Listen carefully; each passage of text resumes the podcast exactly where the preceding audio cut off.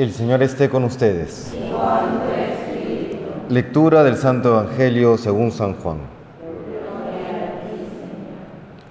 En aquel tiempo recorría Jesús la Galilea, pues no quería andar por Judea porque los judíos trataban de matarlo. Se acercaba la fiesta judía de las tiendas. Después que sus parientes se marcharon a la fiesta, entonces subió él también, no abiertamente, sino a escondidas. Entonces algunos que eran de Jerusalén dijeron, ¿no es este el que intentan matar? Pues mirad cómo habla abiertamente y no le dicen nada. ¿Será que los jefes se han convencido de que este es el Mesías? Pero este sabemos de dónde viene, mientras que el Mesías cuando llegue, nadie sabrá de dónde viene. Entonces Jesús, mientras enseñaba en el templo, gritó, A mí me conocéis y conocéis de dónde vengo. Sin embargo, yo no vengo por mi cuenta, sino enviado por el que es veraz. A ese vosotros no lo conocéis, yo lo conozco porque procedo de él y él me ha enviado. Entonces intentaban agarrarlo, pero nadie le pudo echar mano, porque todavía no había llegado su hora. Palabra del Señor.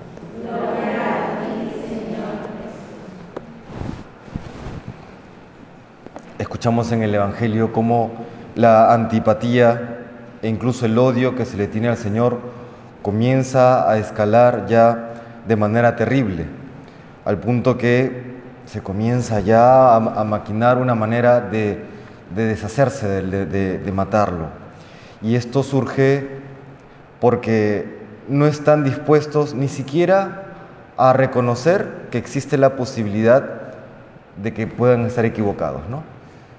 Como que están totalmente eh, aferrados a sus ideas, a su soberbia, a que su opinión es la única verdadera y que no existe otra posibilidad. Y podríamos decir que el diálogo interno que se da entre aquellos que comienzan a buscar a matar a Jesús lo encontramos en la primera lectura, en el libro de sabiduría, y podríamos casi, casi encontrar el reflejo de lo que dice el impío, el, que, el que se encuentra alejado de Dios. este discurso podríamos casi verlo en la sociedad actual, de manera generalizada. Dice, el justo nos resulta incómodo, se opone a nuestras acciones, nos echa en cara nuestros pecados, nos reprende nuestra educación errada, declara que conoce a Dios, como si fuese una pretensión conocer a Dios. De hecho, los agnósticos dicen que es imposible conocer a Dios. Lleva una vida, una vida distinta de los demás, su conducta es diferente, nos considera de mala ley y se aparta de nuestras sendas como si fueran impuras. Y continúa el texto. Eso de lo que podríamos hoy eh, etiquetar como lo políticamente correcto, no, aquello que busca agradar a todo el mundo menos a Dios.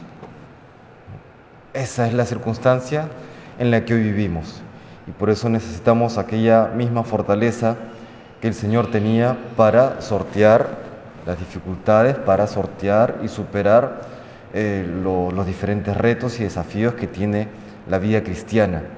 Y quizá una de las tentaciones que se den están eh, consiste en ese, pero ¿por qué voy a tener que luchar por todo esto o pasarla tan mal por un cielo que se encuentra tan lejano? No, no, no valdría mejor vivir una vida como todos los demás, como fue la tentación también del pueblo de Israel cuando llega a la tierra prometida. No queremos ser un pueblo como los demás, decían ellos. Y simplemente esperar al último minuto para arrepentirnos, pues la verdad es que no. Porque si bien el cielo es eh, a donde llegaremos al final de una vida de fidelidad, ese cielo también se comienza a pregustar en esta vida. Aquellos que tenemos por misericordia de Dios una vida de gracia, una vida de fidelidad, con los altibajos de siempre, pero que tenemos una vida de fidelidad a la voluntad de Dios, eh, sabemos también el enorme, el enorme gozo, la enorme alegría y la gran paz que uno recibe en el alma y las tantísimas bendiciones que también recibimos en vida.